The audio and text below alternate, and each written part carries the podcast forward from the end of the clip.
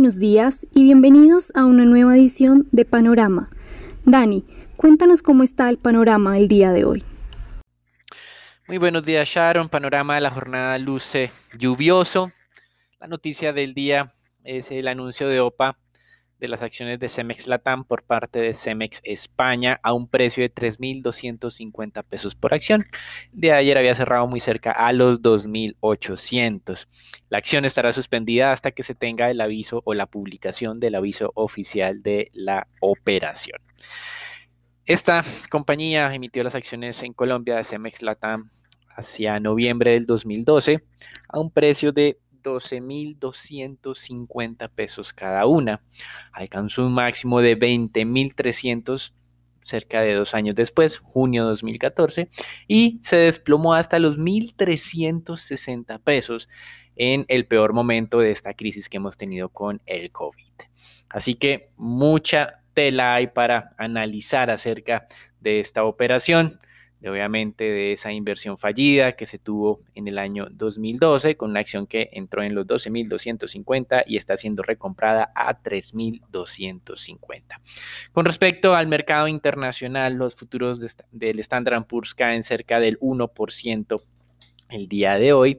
El índice europeo de Stock 600 también cae más del 1% y esto está liderado por la dinámica de la corrección finalmente que parece que estamos viendo del sector tecnológico en los Estados Unidos. Habíamos mencionado que de acuerdo a un documento del año 2017 sobre burbujas en el mercado accionario, eh, si bien es cierto, se había identificado que la burbuja estaba en un sector específico, cuando ese sector empieza a corregir, puede estar afectando eh, la dinámica del resto de em, segmentos de mercado que hacen parte del Standard Poor's 500. El sector tecnológico tiene una participación de más del 25% del Standard Poor's 500, por eso no es raro que si cae el tecnológico arrastre al índice como tal. Entre otras de las noticias que ha llamado la atención y también ligado a esto de la tecnología, Tesla cae 10% ante la no inclusión de la acción en este índice lo cual se estaba dando casi por hecho, pues por un lado, por capitalización de mercado, cumplía los requerimientos y por otro lado, la última publicación de resultados del trimestre que tuvimos eh, hace poco. Eh, acumulaba ya para la compañía cuatro periodos consecutivos de utilidades, que es otro de los requerimientos para ser parte de este índice accionario. La no inclusión pues deja muchas eh, apuestas fallidas, pues incluso la compañía que tiene la menor capitalización de mercado, que hace parte del Standard Poor's 500, tiene una capitalización de mercado que es 100 veces menos que la, participación de mercado, la capitalización de mercado que tiene Tesla. Y con esta corrección del 10% que abriría hoy, la acción está cerca de un 25% por debajo del máximo que tuvimos la semana pasada, un poco más de 500 dólares la acción después del el split de la compañía. Recuerden que estábamos más de 2000, se hizo el split, entonces era un poco más de 500 dólares la acción. Hoy abriremos por debajo de los 400, pero así y a pesar de estas fuertes correcciones, estos fuertes embates de la compañía, del precio de la acción, está todavía un 30% por encima de cuando comenzó la especulación de que sería incluida dentro del Standard Poor's 500. Así que es una expectativa no cumplida. Em, el mismo presidente de la compañía había anunciado que el precio estaba muy alto y por eso eh, estaban en la emisión de 5 billones de dólares a precios de mercado y pues eh, los especuladores están llevando un fuerte golpe en este momento con esta empresa. Por otra parte, otra compañía que está en este tema de eh, el transporte eh, con energías alternativas, estamos hablando de Nicola, que hace algunas semanas había prometido tener desde un punto de vista de costo eficiente vehículos impulsados por celdas de hidrógeno, algo que eh, pues eh, por mucho tiempo se ha venido mencionando, pero que sigue siendo demasiado costoso. Pues esta compañía recibió una inversión de cerca de 2 billones de dólares por parte de General Motors, que tendrá el 11% de la participación y también un miembro en la junta de directores. Goldman Sachs reiteró también la advertencia sobre la dificultad que tiene Apple para continuar creciendo. Entonces se nos están acumulando razones para la corrección en el mercado.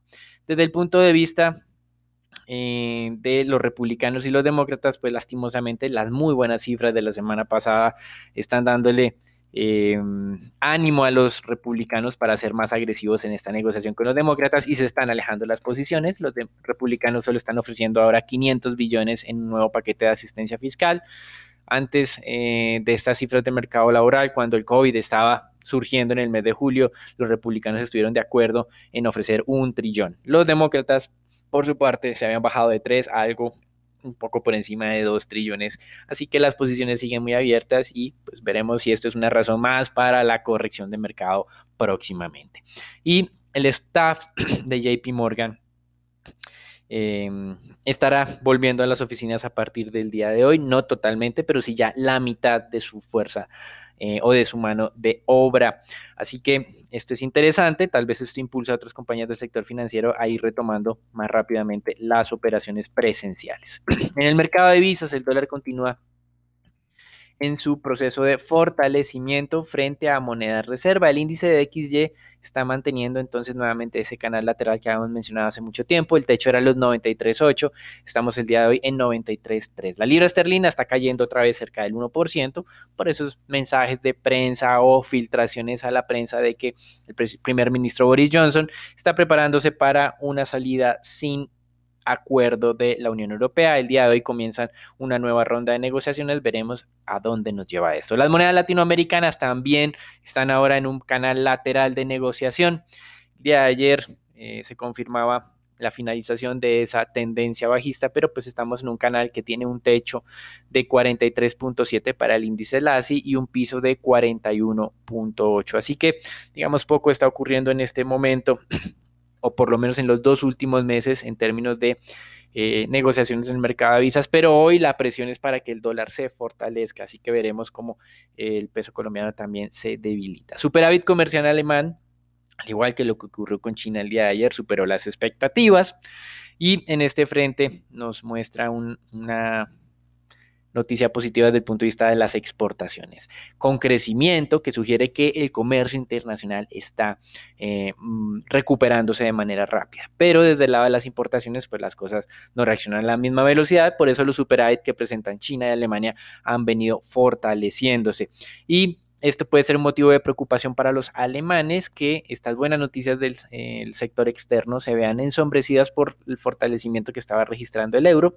Recuerden que esta semana tenemos la reunión del Banco Central Europeo donde probablemente em, la entidad eh, no tome nuevas decisiones, pero sí haga algún tipo de advertencia sobre los riesgos que esto representa. En materias primas, el, petróleo finalmente confirmó ese cambio de tendencia. Lo habíamos anunciado desde el pasado jueves, que si el Brent caía 50 centavos más, iniciamos un proceso de retroceso más organizado con objetivo de 37 dólares.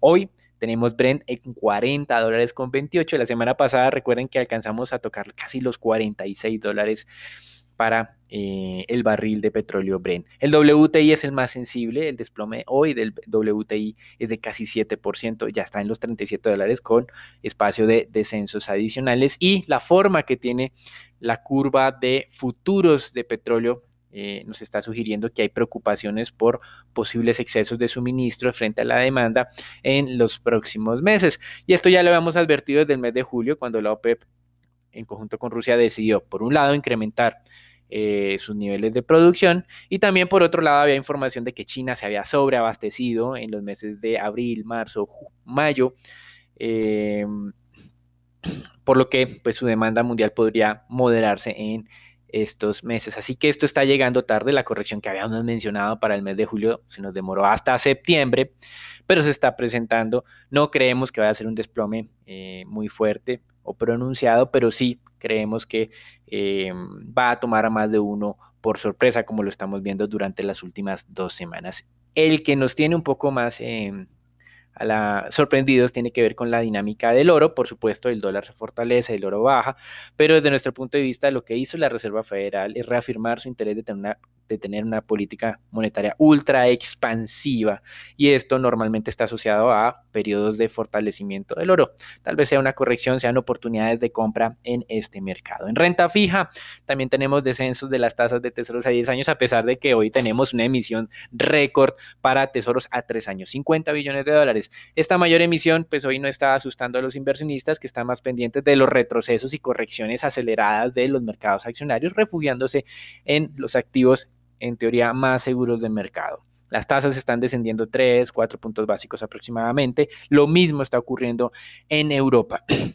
En América Latina, varios anuncios ya muy interesantes. El primero de ello, Argentina salió oficialmente de su noveno default de la historia, luego de la reestructuración que fue masivamente em, apoyada por los acreedores la semana pasada. El presidente Fernández eh, espera que no caigan nuevamente en este escenario, lo cual es tan creíble como eh, la promesa que hacen los infieles de no pegarse una nueva cana al aire. Así que esperamos que por lo menos en esta ocasión los inversionistas sean más cuidadosos, pidan más compensación, porque Argentina había salido hace algunos eh, años de ese proceso de reestructuración eh, emitió bonos a 100 años, los inversionistas se abalanzaron sobre esos títulos y nuevamente tuvieron pérdidas masivas por eh, no ser tan precavidos. Así que Standard Poor's aumentó la calificación de la deuda argentina desde el D de default hacia el triple C más, pero eh, digamos esto no es una garantía de que no pueda volver a ocurrir este tipo de desastres.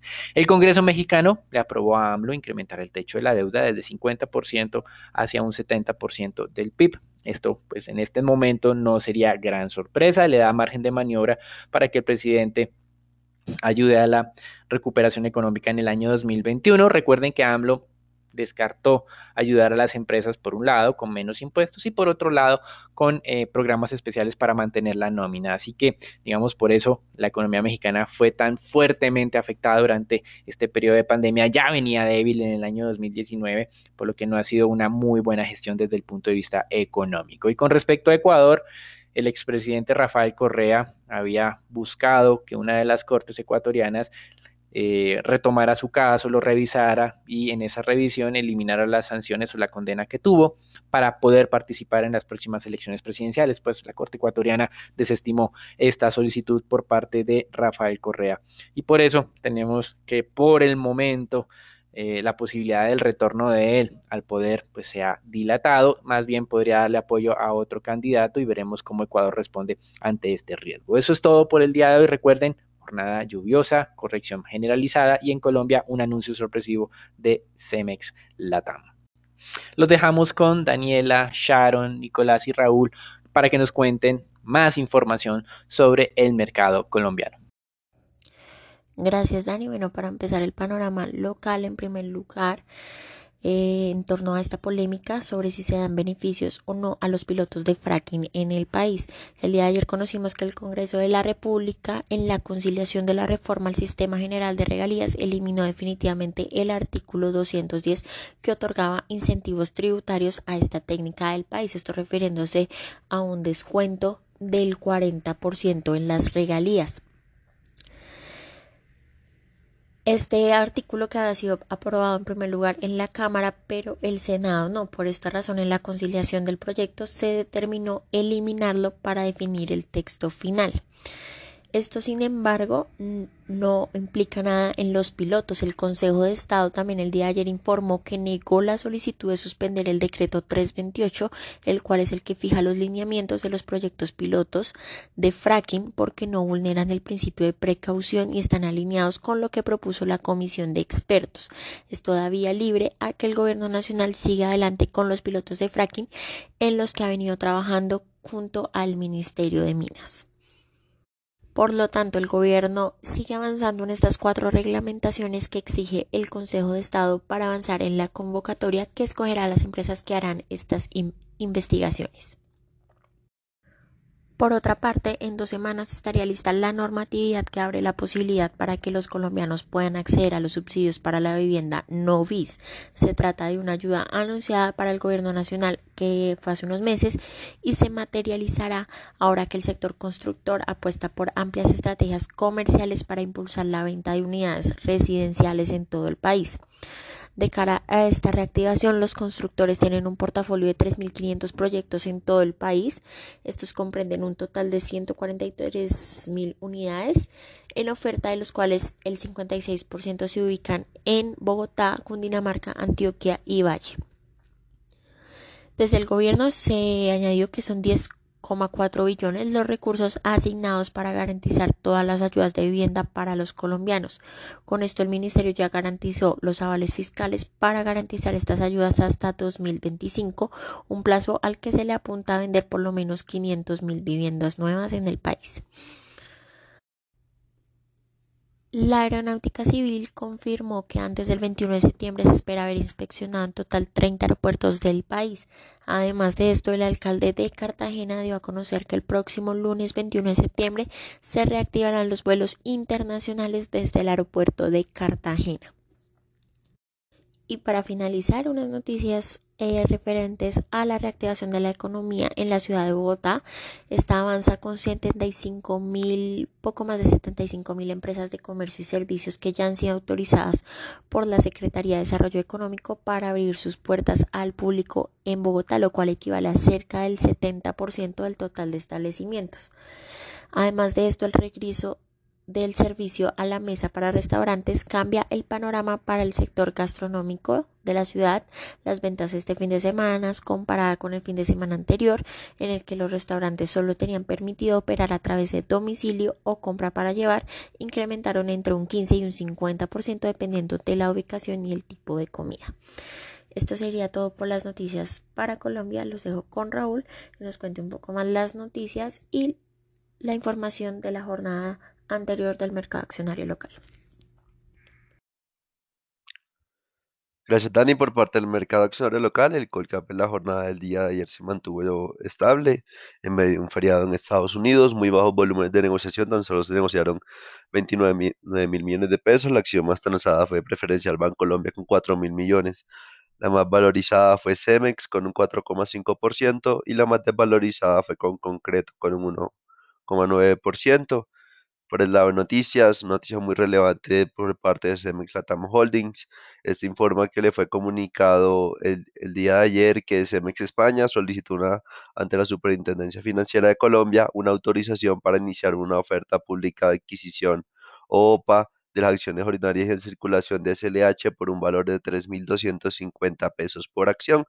De acuerdo con la regulación colombiana, se suspenderá la negociación bursátil de las acciones de CLH desde el día de mañana hasta el día siguiente a la publicación del primer aviso de oferta.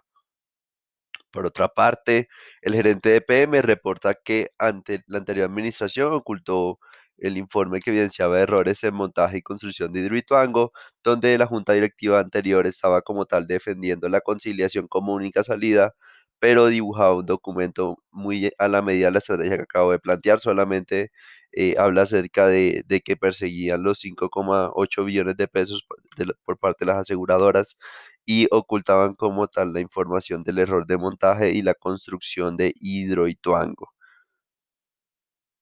La acción de Cemex el día de ayer confirmó la ruptura de 2.800 pesos, favorecido principalmente por posibles agentes del mercado que se anticiparían a la noticia informada de la OPA, teniendo en cuenta la oferta por parte de Cemex España.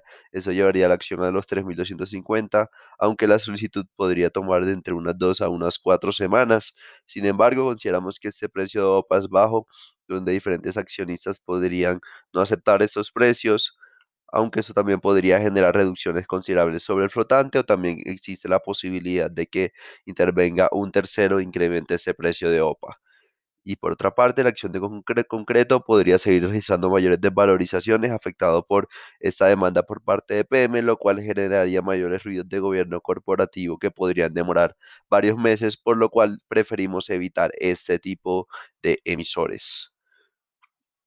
Bueno, Nico, cuéntanos cómo amanece el dólar el día de hoy. Buenos días Raúl, muchas gracias. Soy Nicolás de Francisco y vamos a hablar del dólar. La jornada de ayer estuvo marcada por día feriado del trabajo en Estados Unidos, por lo que el volumen transado fue solamente de 47 millones de dólares. El precio de cierre fue de 3.716 pesos, una variación de un peso con respecto a la jornada inmediatamente anterior. El precio medio fue de 3.714 pesos con 26 centavos el precio mínimo de la jornada de 3.707 pesos con 5 centavos y el máximo alcanzado de 3.727 pesos. Para el día de hoy esperamos soportes hacia los 3.690 y 3.680 pesos y resistencias hacia los 3.730 y 3.740 pesos. Los dejo con Xavi para los temas de renta fija.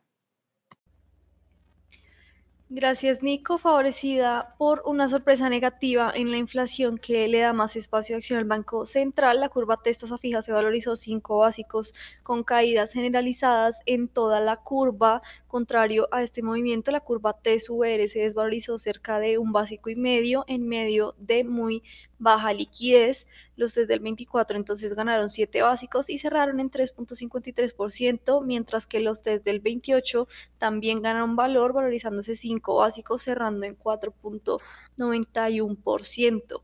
Por el lado de deuda corporativa se negociaron cerca de 6 mil millones de pesos a través del sistema transaccional y aproximadamente 739 mil millones por registro. Más del 50% de las transacciones se concentraron solo en tasa fija del 22, seguido por tasa fija del 21 e IPC del 22. Por el lado de las negociaciones con respecto al mes pasado, los TSVR y los indexados a la inflación continúan siendo las referencias más valorizadas, mientras que los TES en pesos muestran desvalorizaciones, en especial en el segmento medio de la curva.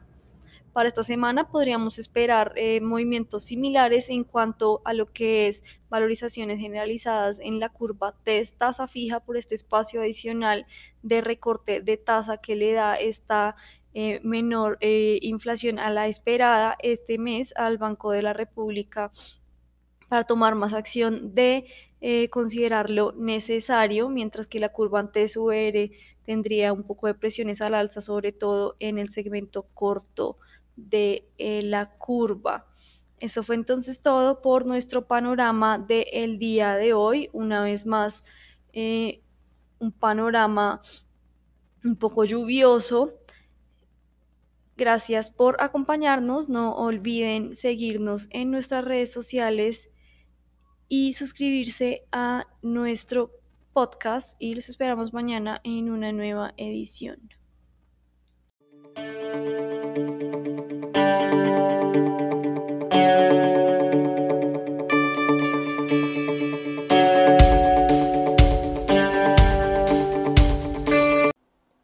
Contenido de la presente comunicación o mensaje no constituye una recomendación profesional para realizar inversiones en los términos del artículo 240.11.2 del decreto 2555-2010 o las normas que lo modifiquen, sustituyan o complementan.